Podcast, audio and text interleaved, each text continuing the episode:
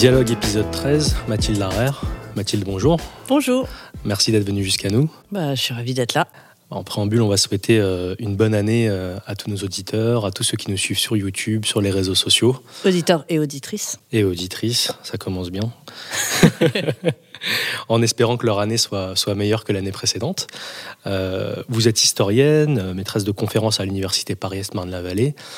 Est-ce que vous pouvez nous dire rapidement comment on devient historienne? Est-ce que c'est le milieu social qui fait ça? Est-ce que ce sont les passions ou un peu un mélange de tout ça?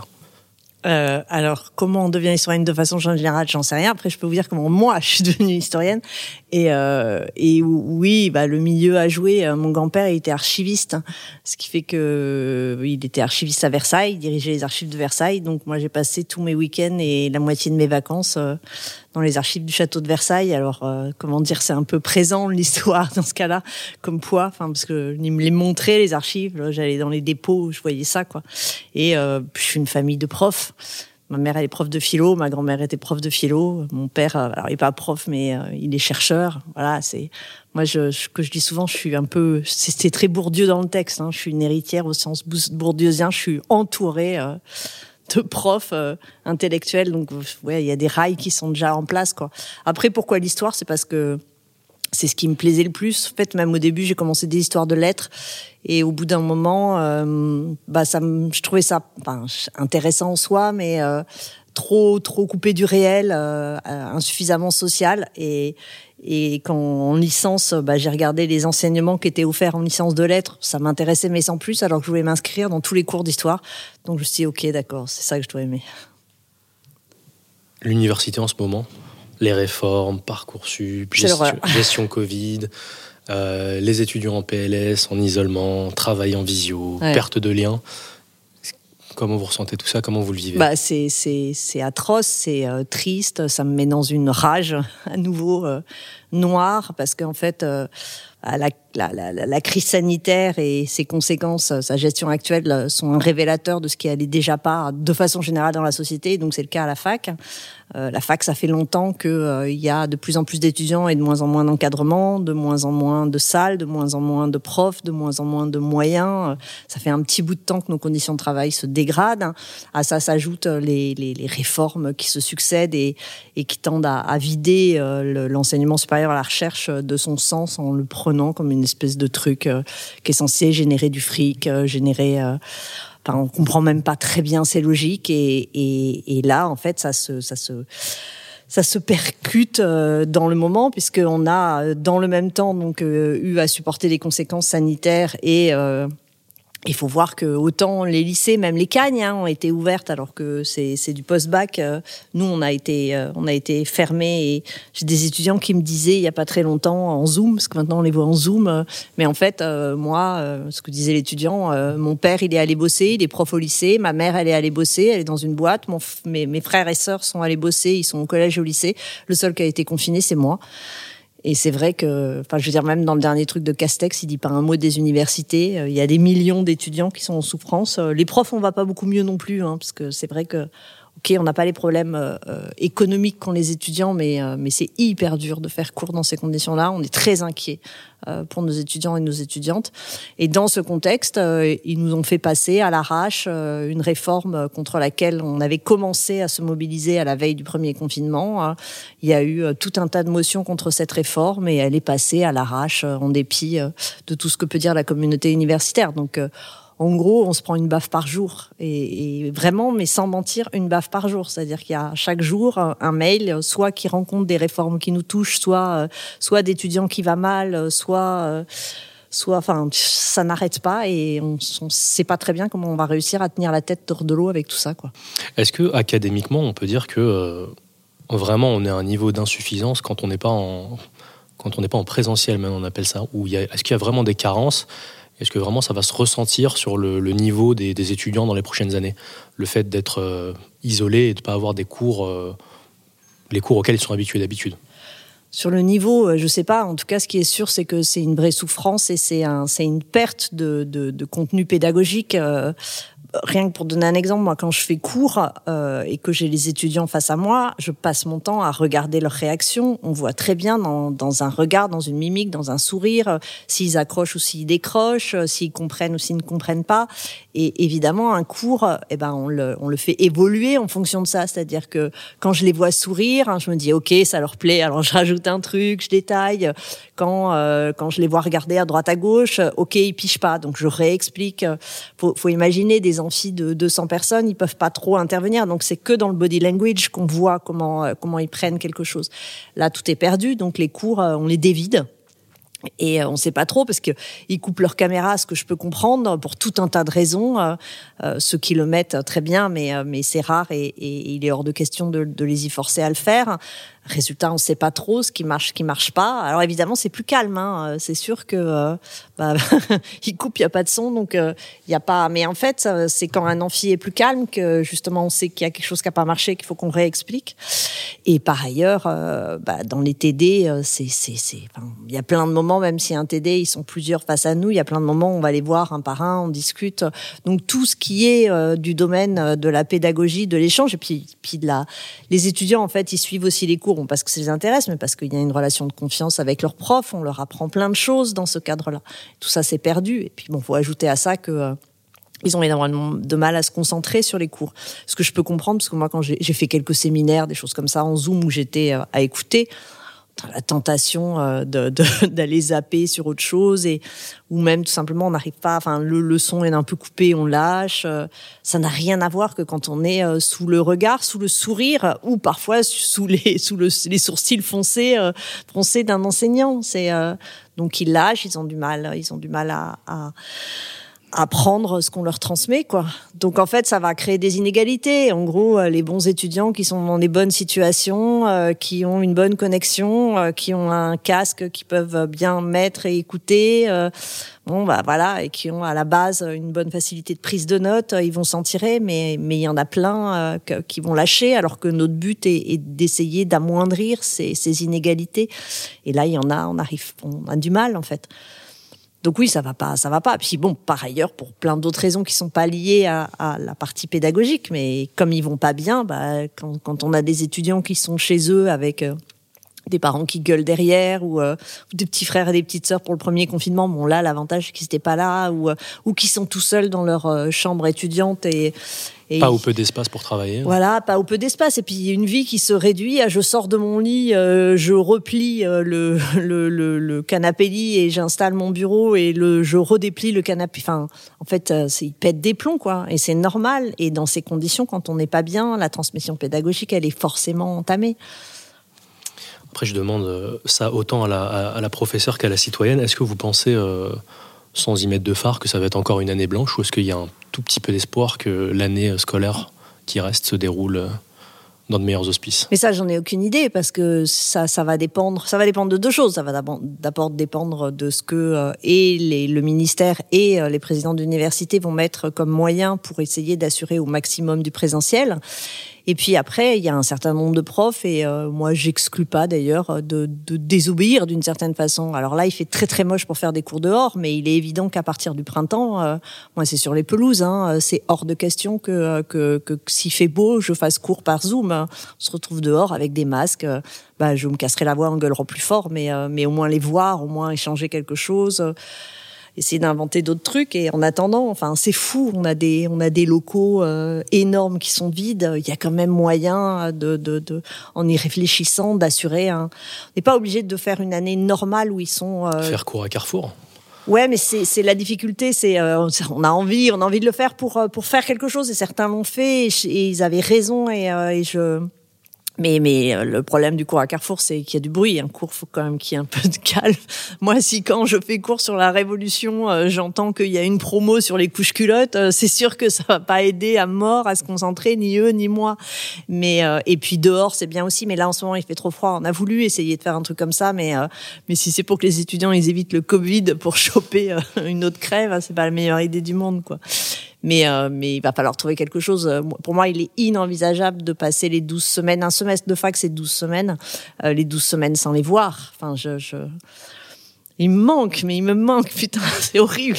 Et je crois que eux aussi, on leur manque, ils se rendent compte que finalement, ils aimaient bien venir nous voir, en fait. Alors, vous avez prononcé le, mot magique révolution.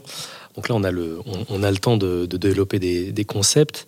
Il y a quelque chose sur lequel on doit vous reconnaître une forme d'honnêteté. En tout cas, c'est euh, mon avis, c'est que vous êtes euh, contre la notion de roman national et vous affirmez que l'histoire ne, peut pas être, ne peut pas être neutre et que c'est une arnaque pour faire passer une histoire de droite. Oui.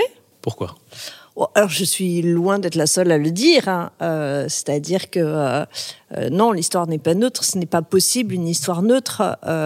simplement, il faut voir ce qu'on met derrière ce terme, c'est-à-dire que l'historien, il a une méthode, hein. il a une éthique, il a une discipline, il s'appuie sur des sources qu'il lit, qu'il cite, qu'il peut qu'il peut référencer, qu'il confronte. Hein.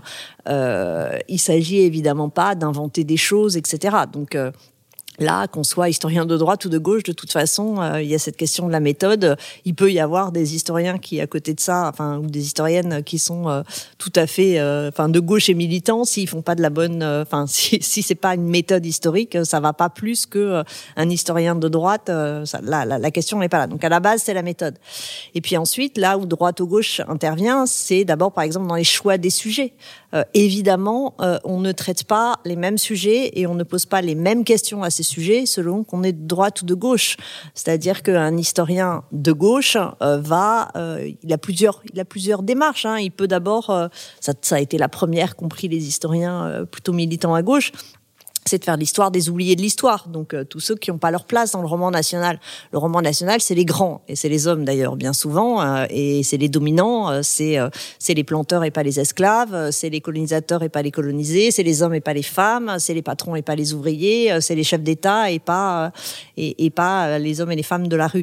Donc le premier réflexe de l'historien de gauche, c'est travailler sur tous ceux qui pendant très longtemps n'ont pas eu d'histoire. Donc moi c'est ce que je dis, c'est faire l'histoire des lapins parce que c'est la c'est la formule c'est Mermet qui disait ça en parlant de Wardin, qui est un des premiers à faire aux États-Unis ce type d'histoire, et qui dit euh, tant que tant que l'histoire de la chasse sera racontée par euh, par les chasseurs, les lapins n'auront pas d'histoire. Bah, faut faire l'histoire des lapins. Donc ça, c'est le c'est le premier réflexe. C'est un petit peu le pendant de dire que l'histoire est écrite par les vainqueurs. voilà, c'est ça. Mais il y a plein d'autres. Enfin, c'est c'est quelque chose qui a été dit plein de fois, mais j'aime bien aider les lapins. Et euh, l'autre démarche, c'est et, le, le, risque, c'est de d'abord faire l'histoire des lapins comme victimes de la chasse, c'est-à-dire il s'est pris une balle à tel endroit, il est poursuivi, il peut pas sortir de son terrier. Bon, euh, mais il faut pas simplement faire l'histoire des lapins comme euh, comme euh, cible. Il faut faire l'histoire des lapins qui ont un fusil. Et donc, il faut montrer euh, ce que le, concept scientifique, c'est euh, l'agentivité ou l'agency euh, des dominants, c'est-à-dire voir comment tous ceux que l'on considère comme des dominants des victimes, des, dominés, pardon, des victimes, peuvent peuvent en fait être des acteurs de l'histoire et comment ils résistent, comment ils s'acclimatent, comment ils jouent avec les dominations, comment ils les retournent, comment comment ils les esquivent, comment et, et, et tout ce travail est très important. Et ça aussi, c'est une démarche de gauche, bien évidemment, parce que euh, elle va pas être faite par des historiens de droite dont c'est pas la, la problématique première. Et la troisième démarche, c'est de faire une histoire des dominants, mais une histoire des dominants qui vendent la mèche de leur processus de domination. Euh, c'est ce que en sociaux euh, fait euh, font les pinsons Charlot, c'est-à-dire qu'on peut faire de la socio en travaillant sur les ultra riches, sur le Gotha du Gotha, mais quand on montre bah, justement comment ils assoient cette domination, sur quel réseau, sur quel sur quel concept, sur quelle solidarité, sur quelle sociabilité, sur quelle violence, sur quelle maîtrise de, de quels moyens, et ben quand on vend la mèche de la domination, en fait, on participe de, de, de, de son renversement et de la possibilité de son renversement. Et donc dans ces cas-là, euh, on peut faire, euh, si on fait une histoire, euh, des, on peut faire une histoire de la noblesse qui soit proprement, plutôt dire de gauche, de droite, maintenant je dis plutôt émancipatrice, c'est-à-dire qui donne les moyens de renverser les systèmes de domination. Et donc voilà, c'est les sujets qu'on prend, la façon dont on les traite et les questions qu'on leur pose. C'est quoi la définition d'une révolution et c'est quoi ce qui la différencie d'une insurrection? Puisque vous êtes spécialiste des révolutions. voilà, on pose le. Ouais, c'est vachement dur parce que c'est long comme définition. Euh, la révolution, c'est ce qui renverse un ordre en place. Euh, D'abord un ordre euh, politique, institutionnel, juridique, mais aussi euh, possiblement un ordre social, même s'il y a des révolutions qui ne sont pas allées jusqu'à la révolution sociale. Un ordre culturel aussi. Euh, ce qui est bien, c'est quand ça renverse aussi l'ordre des sexes, ce qui n'est pas toujours le cas non plus. Mais donc c'est le renversement d'un ordre pour y substituer non pas le désordre, ça c'est le discours des anti-révolutionnaires, mais pour y substituer un autre ordre et un autre ordre qui est considéré comme plus juste. Donc, euh, donc la en gros, c'est ça une révolution. Hein, c'est table rase. Hein, c'est euh, du passé faisons table rase. Voilà, c'est pas un hasard si c'est dans la si c'est dans la chanson. Et euh, et donc, euh, donc c'est global. Donc, ça pense en termes de euh, hiérarchie, de légitimité. Euh, ça réfléchit à l'organisation des pouvoirs. ça, ça, ça, ça, ça change toutes les cartes du jeu, la révolution. Alors que l'insurrection, elle est plus sectorielle. Elle est plus, elle, elle, elle essaie d'arracher quelque chose, un élément, mais sans forcément avoir le désir de profondément changer le, le système contre contre il n'y a pas de cette, cette, cette pensée-là. Parce que sinon, euh, le répertoire d'action euh, révolutionnaire et le répertoire d'action insurrectionnelle sont, c'est le même. Hein. Euh. D'ailleurs, la révolution s'accompagne d'insurrection. La, révolution est pleine de journées insurrectionnelles. Donc voilà, les, différentes prises du palais d'hiver, slash Tuileries, slash Louvre, slash Versailles, slash n'importe quoi. Enfin, c'est, bah, ça fait partie des deux. Donc c'est pas, c'est pas dans le c'est pas dans le recours à la force ou à l'illégalité qu'on va trouver la différence entre la révolution et l'insurrection. C'est pas dans les répertoires d'action, c'est dans la volonté de remplacer un ordre par un autre, euh, d'avoir une vision d'ensemble et, euh, et, par ailleurs, alors ça c'est ce que dit Hugo, euh, c'est que la révolution c'est ce qui réussit là où l'insurrection échoue l'insurrection. Alors, il y a aussi d'autres éléments. Moi, ce que je fais souvent comme différence, c'est que, mais là, c'est ce qu'on voit a posteriori, euh, la révolution, c'est toute révolution, c'est une fusion des classes. C'est des moments où on va voir euh, des ouvriers et des bourgeois euh, qui se battent pour la même chose. Euh, le, le, le, le, propre de, la révolution, c'est de fédérer finalement euh, des classes qui peuvent avoir des intérêts différents, mais qui à un moment se rassemblent dans le désir de renverser un ordre. Alors que l'insurrection, euh, elle échoue en général à agréger d'autres classes à sa cause. Elle reste beaucoup plus intraclassiste, alors qu'une révolution est toujours interclassiste. Même, même la révolution russe, il y avait des bourgeois dans la révolution russe. Même les révolutions que qu'on dit communistes ou plus prolétariennes du XXe siècle sont des révolutions interclassistes. C'est encore plus vrai au XIXe siècle, hein, mais euh, mais c'est c'est une fusion des classes. C'est une fusion des classes et c'est c'est toujours polyvoque une révolution. Euh, on a toujours dans des révolutions des groupes d'abord des groupes sociaux qui ne euh, sont pas forcément, euh, en tout cas ne partagent pas les mêmes intérêts, ça c'est sûr, mais aussi des groupes politiques qui sont pas forcément d'accord. On peut avoir dans une même révolution euh, des laïcs et des cléricaux, des libéraux et des démocrates, alors que les libéraux et les démocrates au XIXe siècle s'entendent pas. Mais à un moment, face à un ordre qui est jugé vraiment profondément injuste et qui est donc considéré comme un désordre, il y a cette alliance qui est possible. Est-ce qu'avec le recul qu'on a euh, de l'histoire, je, vais parler spécifiquement là de, de, l'histoire de France, on peut pas en tout cas faire un, droit d'inventaire et de se dire que les révolutions, si elles ont été souhaitables pour les conséquences sociales qu'elles ont entraînées, euh, finalement en termes d'ordre public et de euh, répression du peuple, le bilan est quand même mitigé. Si je dis que 1789 a amené Bonaparte, que 1830 euh, a amené Louis-Philippe, que 1848 a amené Louis-Napoléon Bonaparte, euh, que la tentative d'insurrection de la Commune a amené la République conservatrice.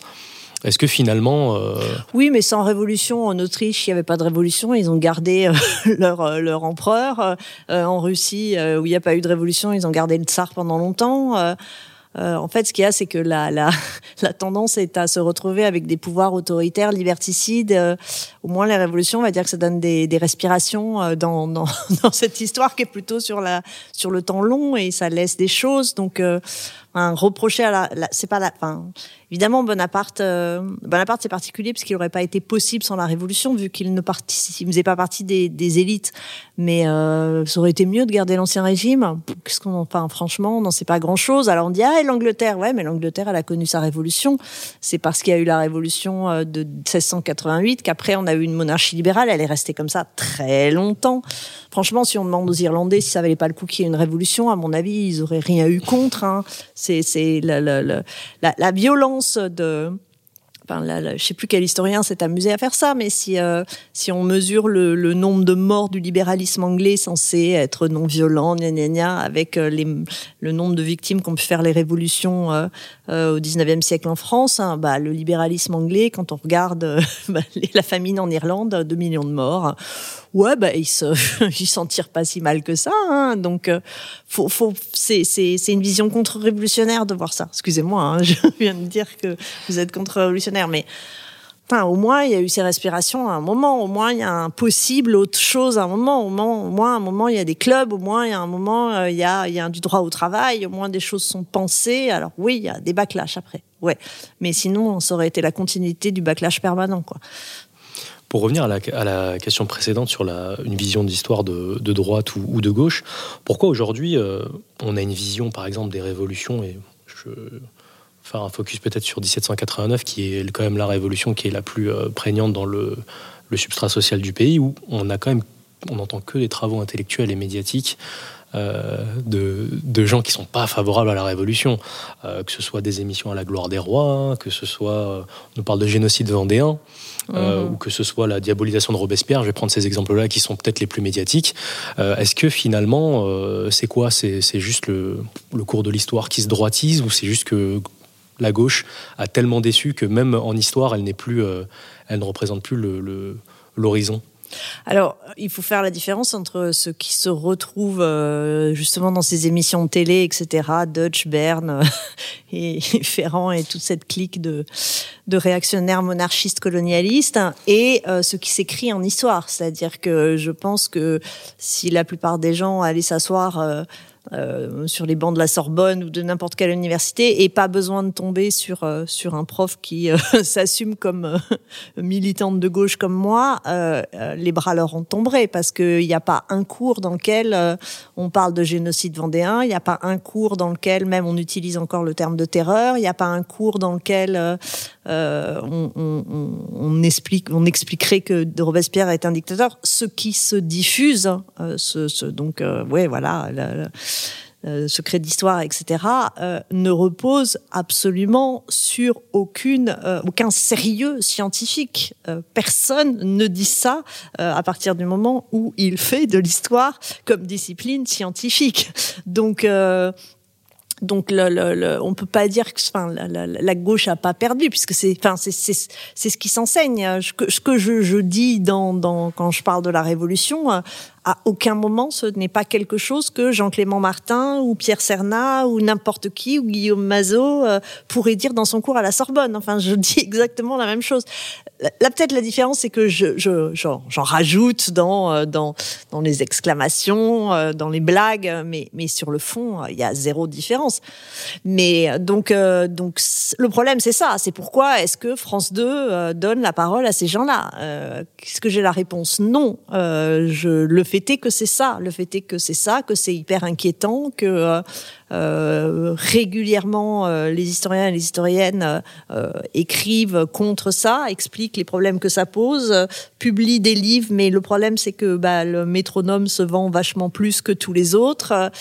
On, s'attaque à une machine qui est très efficace, mais ça ne veut pas dire que c'est perdu pour autant. Le problème, c'est que c'est pas seulement euh, sur France 2, je dirais sur YouTube, typiquement. Oui, oui. Euh, les, les, chaînes qui, euh, qui font des, des, vues sur certaines vidéos, c'est souvent, on va dire, un parti pris de l'histoire qui est, je vais utiliser le terme, c'est pas exact, mais c'est un petit peu pour aller vite, révisionniste. on nous dit, Pétain, c'était pas si mal euh, voilà, la commune, euh, c'était des, assassins et des voyous. Alors il n'y a, pas que, y a pas que non plus, parce qu'il y a aussi de bonnes chaînes YouTube, euh, le Nota Bene, il y, a des trucs historiques, c'est très bien aussi. Il y a les vieilles vidéos, alors ce qu'il y a, c'est que maintenant c'est un peu dépassé historiographiquement, mais de Guillemin qui tourne très très bien aussi. donc ouais, il y a de tout en fait. Mais oui, mais après ça, ça c'est le serpent qui se mord la queue, c'est-à-dire que euh, quand, quand allumant la télé, écoutant YouTube, euh, on a toujours la même vision d'une révolution sanguinaire, euh, d'un dictateur psychopathe, d'un peuple vendéen qui serait génocidé et d'une pauvre Marie-Antoinette qu'il suffit qu'il y ait son nom dans un générique pour qu'on ait envie d'acheter des Kleenex direct. Bah ouais, forcément, ça, enfin, ça, ça, les gens vont aller voir ensuite d'autres vidéos qui vont dans le même sens. Après, on a un énorme travail de déconstruction à faire justement dans les cours pour pour euh, revenir là-dessus, euh, c'est pas très difficile. Hein. il suffit tout simplement de retourner aux sources, en fait. Quand euh, les sources que l'on utilise ne sont pas que les discours des, des, des, contre-révolutionnaires de l'époque et que l'on se met à travailler sur d'autres types de sources, c'est pas du tout les mêmes choses que l'on voit. Vous travaillez beaucoup aussi sur la, la, la représentativité et peu ou prou, vous dites que s'il y a une grosse minorité qui n'est pas représentée aujourd'hui, ce sont les ouvriers. Euh, alors en préparant cette émission, j'ai regardé quelques chiffres. Euh, aujourd'hui, il n'y a aucun ouvrier à l'Assemblée nationale. Euh, la Chambre élue en 1936 en comptait 56, ce qui était deux fois plus que la Chambre précédente et 11 fois plus que celle de 1876. Bah oui, il y avait les communistes. Voilà. 16 fonctionnaires de rang moyen ou subalterne, 33 instituteurs, soit 33 fois plus qu'en 1876. C'est quoi le problème aujourd'hui? Plus d'ouvriers, très peu de très peu d'employés subalternes. C'est que la, politique s'est redevenue, euh, on, a, on a réinstauré finalement un suffrage censitaire quelque part. Oui, euh, ah enfin là c'est deux choses. Le suffrage censitaire c'est le droit de vote. Là c'est la question de l'éligibilité. Et de fait il y a toujours une différence. Enfin dans l'histoire euh, le le, droit de vote et l'éligibilité euh, ont été traités différemment et pendant longtemps d'ailleurs le, le, sens donc le, niveau d'impôt nécessaire pour avoir le droit de vote était un peu inférieur au sens d'éligibilité. Euh, ceux qui avaient le droit d'être élus euh, étaient euh, vraiment là les plus riches. C'est même le cas sous la Révolution française, hein, parce que sous la Révolution française, en 1789, quand on crée bah, finalement le premier suffrage, pour avoir le droit de vote, il faut payer comme impôt l'équivalent de trois journées de travail dans moyenne dans le département. Ça fait à peu près 60% des hommes en âge de voter. C'était un suffrage à deux degrés. pour avoir le droit d'être électeur, grand électeur au deuxième degré, c'était l'équivalent de 10 journées de travail. Donc on tombait euh, déjà à beaucoup, moi je sais plus le pourcentage pour le deuxième degré. Et pour avoir le droit d'être député, fallait payer l'équivalent d'un marque d'argent, c'est-à-dire selon les départements entre 50 et 100 journées de travail. Ce qui fait que là, ce n'était plus que 1% euh, des hommes en âge de voter qui avaient le droit d'être élus. Donc cette restriction et cet enfermement euh, euh, de la représentation en, ne représentant que les plus riches, elle est ancienne. Hein. Ça, c'est assez classique. Pourquoi c'est le cas maintenant? Bah, Déjà parce que pendant très longtemps, s'il y a eu des ouvriers à la Chambre, c'est parce que de fait, c'était les, c'était les députés communistes et que, un, bah, le Parti communiste a beaucoup moins de, de, députés qu'il n'a pu en avoir. Là où il y a le plus d'ouvriers, c'est dans, dans les chambre de, des débuts de la quatrième République, quand le, quand le, quand le Parti communiste est, quasi le premier parti de France ou un des premiers partis de France. Et puis aussi parce que même au sein euh, du Parti communiste, euh, on fait moins monter dans les logiques internes euh, de fonctionnement du parti les ouvriers qu'on le faisait dans ces années-là. Donc la combinaison des deux fait que bah, il y n'y a, a plus d'ouvriers à la Chambre. Est-ce que c'est pas également la conscience de classe qui a qui a diminué dans, avec la mondialisation, avec le fait qu'il y ait moins peut-être de travaux manuels, plus de travail précaire. On a, on a l'impression euh, de nos jours que même si on est ouvrier, on n'en a pas conscience, parfois. Alors ça, faudrait demander aux sociologues qui bossent maintenant sur le, sur le monde ouvrier, ce qui n'est pas mon cas. Euh, je, oui, c'est sûrement beaucoup moins fort que dans, que dans, que dans ces années-là, mais, euh, mais c'est toujours extrêmement présent. Euh, même s'il y a des, tout un tas de tentatives pour le détricoter euh, et pour, euh, pour, pour, faire exploser cette, cette, conscience de classe. Hein. mais j'aurais plutôt tendance à, à mettre l'accent sur les autres explications. Alors, votre dernier ouvrage, c'est Rage Against the Machism, aux éditions du Détour. Superbe accent. Avec les, la belle illustration, je le précise en couverture, de Fred Sochard, que vous pouvez suivre sur Twitter. Euh, finalement, le, parti pris du livre, euh, c'est de dire qu'à travers les siècles, finalement, les femmes se donnent la main. Euh, qu'est-ce que ça veut dire? Qu'est-ce que ça veut dire? Plein de choses. D'abord, ça veut dire que... alors, comment le dire simplement?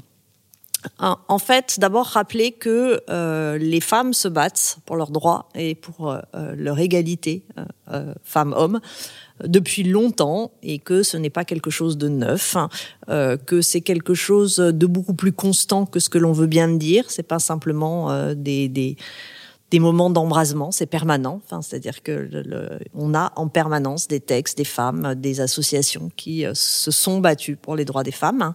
Donc, euh, donc il y a, y, a, y a, cette idée que la plupart des luttes euh, qui sont menées. Alors moi, je travaille depuis la Révolution française, que c'est c'est les périodes sur lesquelles je travaille, mais on pourrait même sur certaines remonter plus avant. Mais la plupart des luttes sont des luttes qui se mettent en place dès le début et qui sont présentes en permanence.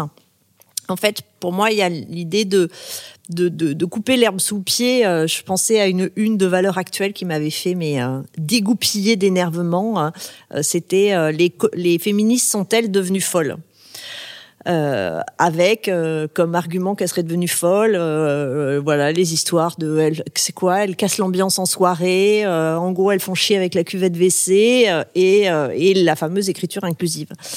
Et en fait, quand on creuse, on se rend compte que la plupart de toutes les questions qui sont posées actuellement pour les femmes, la lutte contre les violences sexuelles et sexistes, la question de la langue, la question de la non-mixité, euh, le, bon, là c'est les trois qui me viennent, mais il y en aurait d'autres. Elles sont très anciennes. Il y a des textes d'Hubertine Auclair euh, en 1880 euh, qui euh, protestent contre la masculinisation de la langue et demandent la féminisation de la grammaire.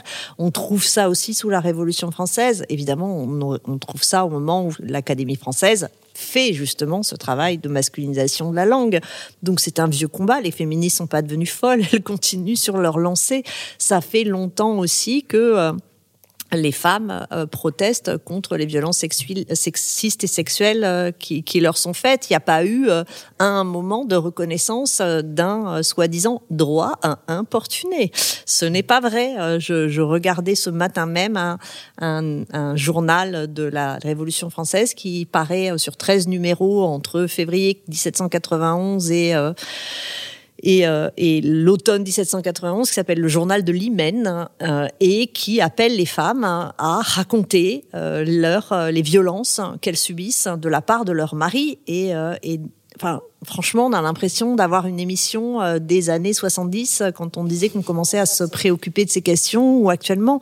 Non elles disent ce que racontent les femmes actuellement et on est en 1791 à une époque où les révolutionnaires sont globalement très peu enclins donner des droits aux femmes et à parler d'égalité. Vous vous rappelez une, citation de Condorcet qui est un petit peu une une exception à l'époque, mais il y a beaucoup de révolutionnaires. Alors c'est compliqué parce que parce que la révolution, enfin les révolutionnaires euh, euh, ne vont pas donner le droit de vote ni le droit d'éligibilité aux femmes, de même qu'ils vont leur refuser l'accès aux armes, c'est-à-dire euh, l'accès aux forces publiques, que ce soit l'armée ou la garde nationale.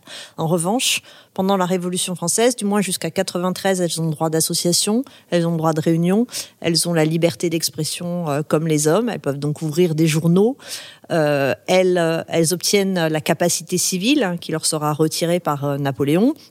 Elles obtiennent l'égalité des successions, elles obtiennent l'égalité dans le mariage, l'égalité face au divorce. Donc il faut pas non plus, euh, pareil, ça, ça, ça c'est le grand truc des onfrés et autres en ce moment que euh, que dire. Euh, alors vous aimez bien la révolution, mais en fait elle a été très très méchante avec les femmes. Euh, non, en fait mon gars c'est un peu plus compliqué. Oui, il y a la question du vote, mais en même temps, au bout du compte, c'est une espèce de parenthèse où elles ont eu une capacité juridique qu'elles vont perdre et ne vont retrouver qu'en 1938. Donc pour dire que ça a quand même été très long. Euh, le, le, le, le, moment le plus, le plus critique, donc c'est 93, c'est quand euh, le décret Amar leur refuse, leur retire le droit. Euh, le droit d'association, suivi de décrets en 95 qui vont leur retirer le droit d'assister aux séances parlementaires. Donc là, effectivement, il y a un recul dans les droits politiques net qui s'explique euh, aussi pour des pour des raisons de, de contexte. Je trouve que la plupart de ces clubs de femmes étaient des clubs euh, hébertistes, hein, donc très à gauche. Donc il s'agissait en fait de régler des problèmes d'opposition interne à l'intérieur du parti des montagnards. Hein. Euh, mais quand même, euh, enfin en tout cas, on peut pas on peut pas dire euh, la Révolution française est misogyne. C'est plus compliqué. Et sur le fait que les femmes se tiennent la main à travers l'histoire. Vous, ce, qui, ce que j'ai apprécié dans ce livre, en tout cas, c'est qu'il y a une, comment dire, il y, a un parti pris qui est assumé de visibiliser les femmes également des colonies. Mmh. Euh, et finalement, aujourd'hui, même si on connaît certaines femmes euh, dans des pages glorieuses de l'histoire de France ou d'ailleurs, finalement, on a très peu de noms de femmes des colonies qui ont, qui ont survécu. Oui, alors ça, c'est aussi un, un, effet de toujours des problèmes d'invisibilisation que produit même la, production historique, c'est-à-dire que euh, pendant très longtemps, euh, celles et ceux qui ont fait de l'histoire des femmes hein, ont fait euh, l'histoire des femmes blanches et, des femmes de on dit pas, enfin, si on peut dire métropole, si à ce moment-là il y a les colonies, donc c'est bien la métropole. C'est que maintenant, enfin, plus problématique d'utiliser le terme maintenant. Euh, et, euh, et, donc, ce ne sont pas posées la question coloniale. Les, premières études euh, de, femmes puis du genre se posent peu la question coloniale. Et à l'inverse, les historiens, les historiennes qui faisaient de l'histoire coloniale n'ont pas fait cette histoire coloniale au prisme du genre. Et il a fallu le temps que se rencontrent finalement ces deux approches et que l'on puisse faire euh, de l'histoire coloniale au prisme du genre, de même que l'on puisse faire de l'histoire des femmes en se posant la question, ça c'est une démarche d'intersectionnalité, de la place des femmes racisées euh, dans cette histoire des femmes. Et donc c'est des travaux qui sont plus récents, euh, qui sont donc moins vulgarisés, qui sont moins connus et qui commencent actuellement à, à être plus, plus diffusés. Mais donc c'est ça qui est, parce qu'il y a, y, a, y a des choses qui ont été écrites. Euh, il y, a, de très très beaux travaux sur les colonies, euh, sur euh, sur le, à la fois les dominations et, et, les et les, agentivités des, des, coloniaux. Mais c'est jamais au prisme du genre. Ça reproduit finalement les les défauts. L'histoire ouvrière, ça a longtemps été ça. Hein. On faisait l'histoire ouvrière, mais sans faire l'histoire des ouvrières. On faisait l'histoire des ouvriers. Au début, dans cette fameuse histoire des lapins, on a eu du mal à mélanger les lapins. Maintenant, on commence à se poser la question de tous les types de lapins et de croiser les dominations des lapins pour en faire l'histoire de l'intersectionnalité, ce qui fait euh, péter un câble à, un certain nombre d'éditorialistes de droite. Mais le fait est que c'est que c'est c'est une, une une approche scientifique qui est euh, tout à fait efficace euh, pour comprendre des systèmes de domination et qui fait progresser dans la compréhension des systèmes de domination. Point barre. Et donc, on peut effectivement travailler beaucoup plus. On a beaucoup plus de travaux maintenant qui permettent hein, de parler des femmes colonisées, euh, donc des femmes dans les colonies et, colonisées, comme des femmes racisées en France. On avait reçu euh, il y a quelque temps Maboula Soumaoro qui nous en avait parlé. Euh, justement, pour ceux qui ne le sauraient pas, euh, puisqu'on est aussi un podcast de vulgarisation, comment vous pourriez définir l'intersectionnalité? En fait, l'intersectionnalité, c'est partir du, principe que il y a plusieurs types de domination, des dominations sociales, hein, euh, des dominations de genre, donc des hommes sur les femmes, et des dominations en fonction de son origine et de la couleur de sa peau. Et que en fait, ces dominations, un individu peut cumuler un certain nombre de, de, statuts de dominé, si l'on peut dire. On peut être donc femme, noire et ouvrière ou femmes de chambre, hein, ce qui est, je pense évidemment à la lutte là euh, de, des, des, femmes de chambre de, des hôtels. Euh, de luxe dans le dans le nord parisien. Et quand on cumule en fait eh bien on se rend compte que euh, ces dominations se croisent s'ajoutent dans des cas très rares. Elles peuvent s'équilibrer hein, euh, le, quand on travaille le, travail que j'avais fait avec la journaliste Aude Loriot sur euh, les femmes en politique euh, montrait qu'il était plus facile euh, pour une femme enfin c'était plus facile de monter en politique quand on était une femme maghrébine que quand on était un homme maghrébin euh, qui avait euh, le, monté les femmes racisées montaient plus facilement en politique que les hommes racisés. C'est un cas où ça peut euh, ça peut où, le fait d'être femme jouait euh, en faveur. Mais sinon, euh, une femme, la première qui a travaillé, c'est une chercheuse américaine, et elle montre bien que les femmes afro-américaines subissaient des dominations en tant que femmes, des dominations en tant euh, qu'afro-américaines, et que ces dominations, ces stigmatisations, ces violences, ces discriminations n'étaient pas non plus celles que subissaient les femmes blanches, donc il y avait bien une particularité, et n'étaient pas non plus celles que subissaient les hommes afro-américains. Et donc, il était intéressant de travailler sur cette spécificité euh, de, de, de ce que pouvait subir et aussi la façon dont elle pouvait agir et réagir. Hein, à nouveau, les lapins ont des fusils euh, face à en croisant les choses. Et c'est juste ça l'intersectionnalité c'est la possibilité euh, de euh, varier les approches hein, pour travailler avec plus de nuances, avec plus de précision, avec plus de compréhension de la réalité. Parce que sinon, on passe à côté de la compréhension du réel. Alors vous parlez également dans, dans ce livre du mouvement MeToo, dont il y a une citation qui va vous plaire. J'avais vu que la journaliste Eugénie Bastier avait dit que ah. c'était du 1789, 1793 sexuel mm. qui se jouait.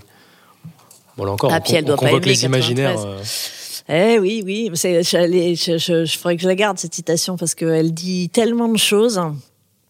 Euh, pourquoi est-ce qu'elle dit ça? Parce qu'elle a l'impression qu'on coupe la tête des mecs. Enfin, c'est ça sa peur. Non, non, c'est en plus franchement. Euh, alors, MeToo et euh, là, il y a une, véritable ampleur, mais la dénonciation des violences, euh, des violences sexuelles, euh, elle est ancienne. Hein, elle n'est pas, elle est pas neuve. Je vous dis, je la trouve dans un. Alors, c'était pas 93, cher Eugénie, c'était 91 dans le journal de l'Imen, mais mais non, on trouve. Une désole, qu'est-ce que vous voulez que je vous dise? Enfin, devant tant de conneries, qu'est-ce que je peux répondre Un 93, c'est quoi son truc? Sexuel. Ouais, bah, ça veut rien dire en fait. Parce que en plus, euh, moi, moi, si on me dit 93, hein, je pense pas à la guillotine. Moi, 93, je pense au maximum.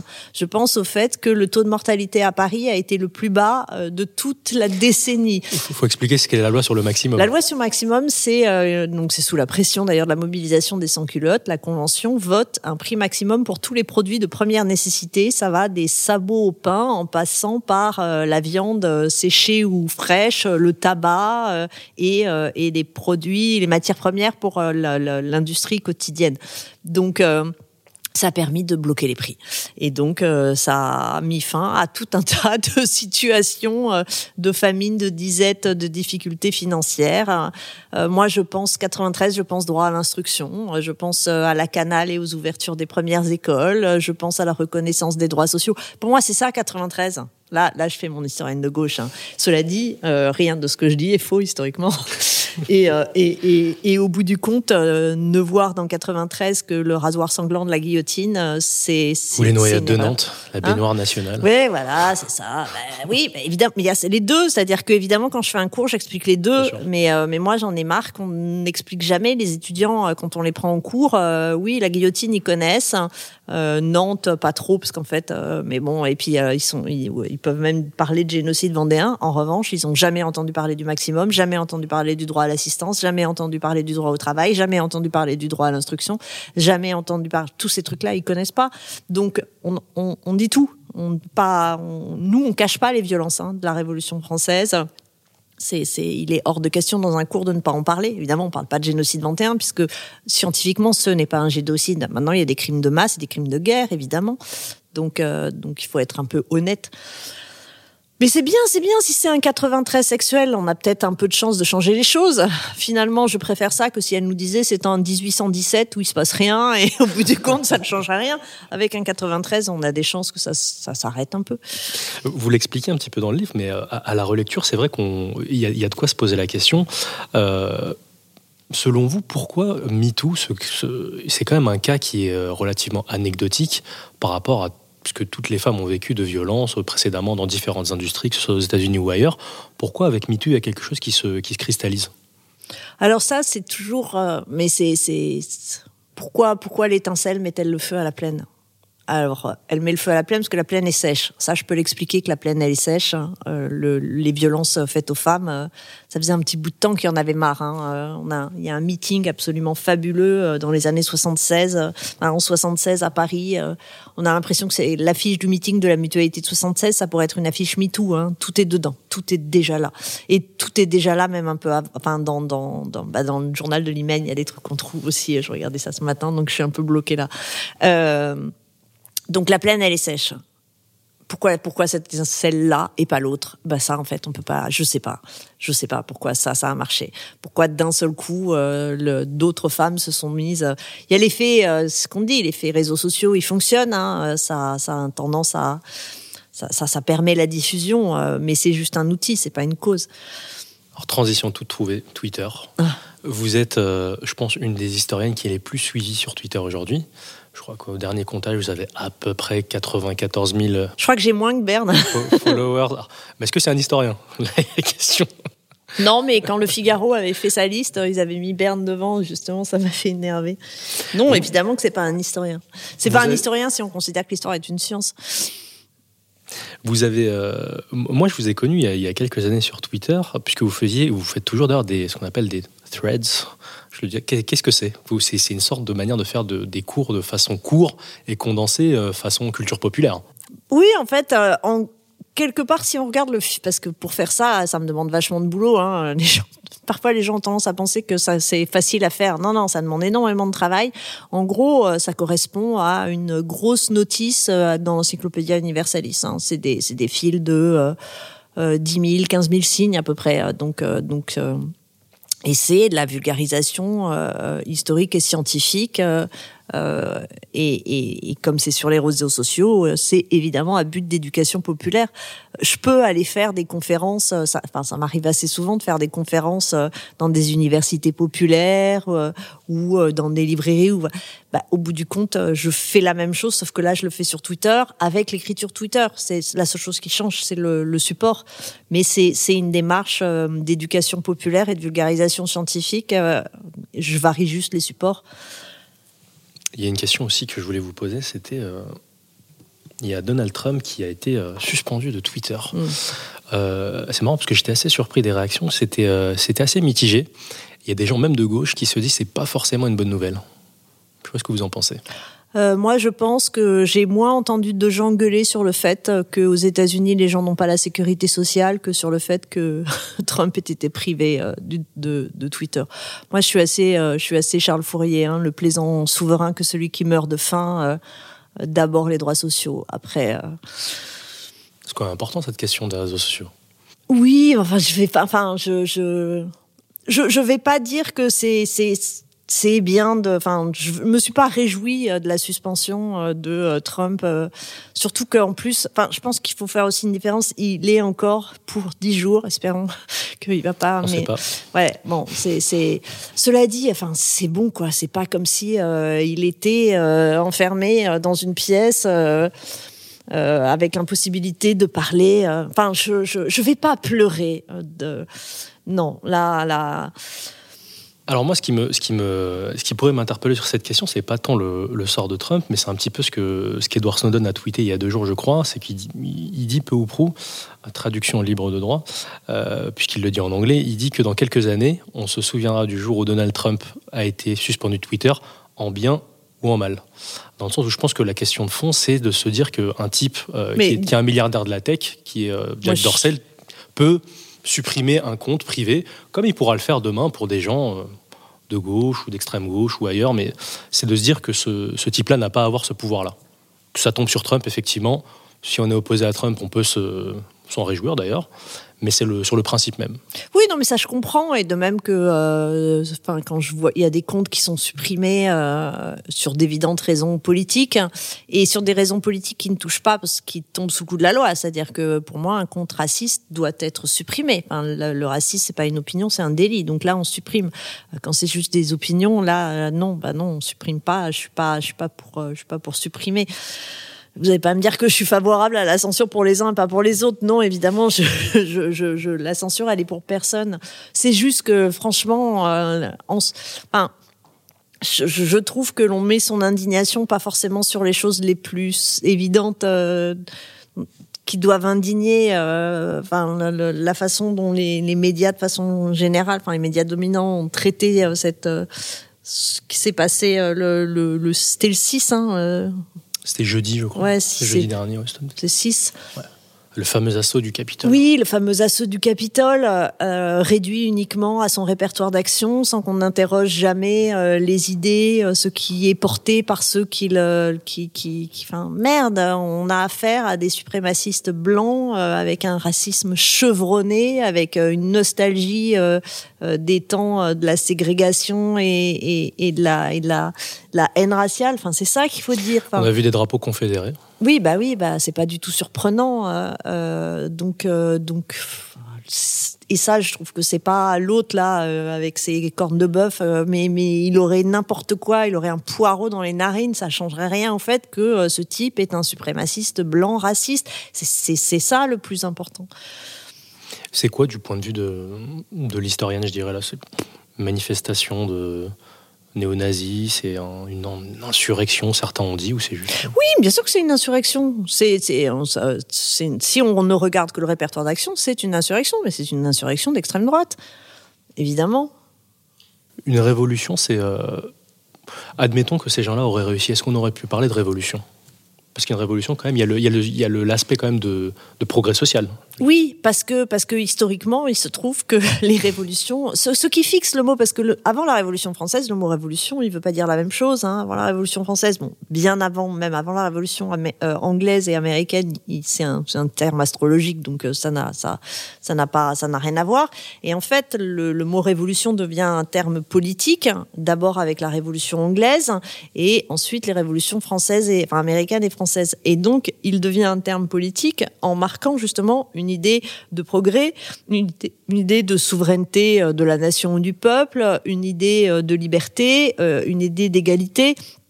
Donc, il est nécessairement, de par son histoire, attaché à, ces aspects-là. Et par conséquent, ceux qui réclament, ce qui est le cas de, de, cette insurrection. Euh, donc finalement un retour à un ordre ancien, qui est un ordre raciste, qui est un ordre euh, inégalitaire, qui ne repose pas euh, sur la liberté, mais seulement sur la liberté d'un tout petit nombre par rapport aux autres qui en seraient privés. Qui, bah, on n'est pas dans cette idée de progrès, donc on, c'est pas une révolution. Alors la difficulté, c'est que ça, ça fait longtemps que le, camp euh, conservateur et réactionnaire a essayé de récupérer à son profit le terme de révolution parce que, parce que justement, il est porteur d'une image positive, d'où la fameuse révolution conservatrice de Reagan, d'où... Euh, mais c'est pas des révolutions en fait. Euh, de toute façon, révolution et conservatisme, déjà, c'est c'est un soleil noir, c'est un un, un oxymore. Donc c'est pas des révolutions au, sens strict. Alors avant, il y avait aussi la révolution nationale Vichy, hein, mais pareil, c'est pas une révolution, c'est le retour à un ordre traditionnel ancien, et on n'est pas dans une dynamique vers plus d'égalité, plus de liberté, plus de progrès pour toutes et tous. Et c'est ça, parce que le, mot en tant que tel, il n'existe que parce que des événements, et notamment l'événement de la Révolution française, les événements de la Révolution française lui ont donné du sens. Donc on peut pas non plus en faire absolument n'importe quoi. Je vous renvoie au bouquin de Ludivine Bantini euh, sur le terme révolution, où elle analyse ça très bien et avec beaucoup plus de temps que j'en ai là. Euh, surtout que c'est plus facile quand on a le temps de bien écrire que quand on parle vite fait à un micro. Mais euh, oui, c'est porteur que ça est.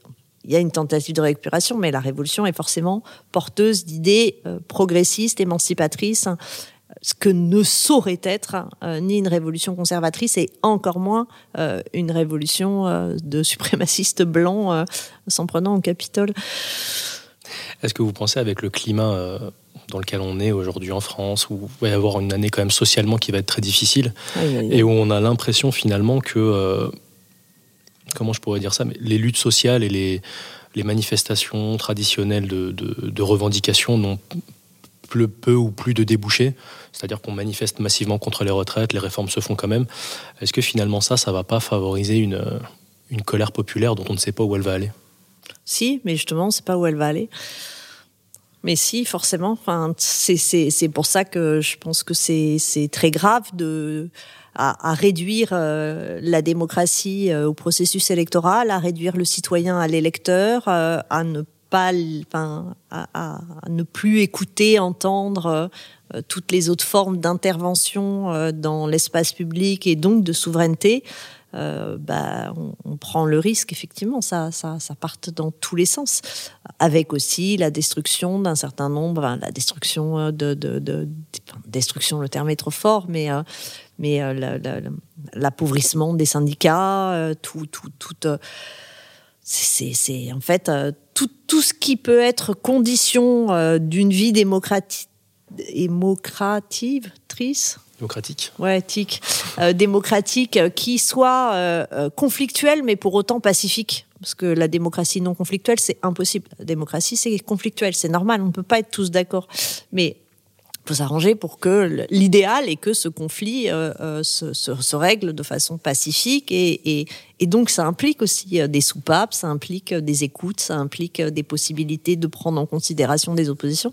Si ça, ça disparaît, évidemment, il y a un risque de mais un risque de je sais pas quoi d'ailleurs tout tout le, propre de l'historien. C'est pour ça ça me fait toujours marrer quand on me demande en tant qu'historienne euh, comment je pense que les choses vont arriver. Mais en fait l'historien il voit que tout peut arriver. Tout. Le pire le meilleur la catastrophe euh, le merveilleux. Et tout ça d'ailleurs a dit enfin deux années de suite, on peut avoir hein, quelque chose d'extraordinaire et juste après, enfin extraordinaire, là j'ai un jugement de valeur, donc euh, ça peut être, enfin je veux dire par exemple moi si je dis 36 euh, c'est extraordinaire, évidemment pour euh, Louis Renault, patron de Renault, les grèves de 36 c'était pas extraordinaire, donc j'ai conscience que là je suis subjective, mais mais juste après en 38 retour et puis enfin c'est 36 c'est une révolution?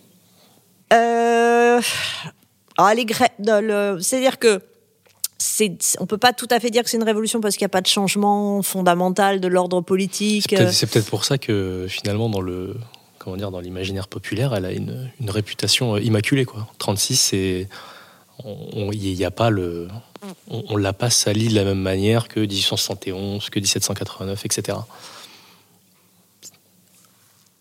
Hum, je suis pas d'accord avec vous parce que les discours anti-36, hein, qu'est-ce qu'il y en a eu? Enfin, de, Il y a eu plein de discours euh, de la bourgeoisie, des médias euh, contre les salopards en casquette. À l'époque, oui. oui ah, à l'époque, oui. Maintenant, c'est quand, même, quand même assez consensuel, 36. Ouf non, je suis pas si. Enfin, c'est, c'est, ça marque moins. Il y a moins de discours négatifs que sur euh, sur les révolutions, mais parce que parce que de fait, ça, les changements ont été moins d'ampleur. Même si les accords Matignon, il y a quand même des éléments. Enfin, je dire, merde, les congés payés, quoi. Enfin, c'était pas rien.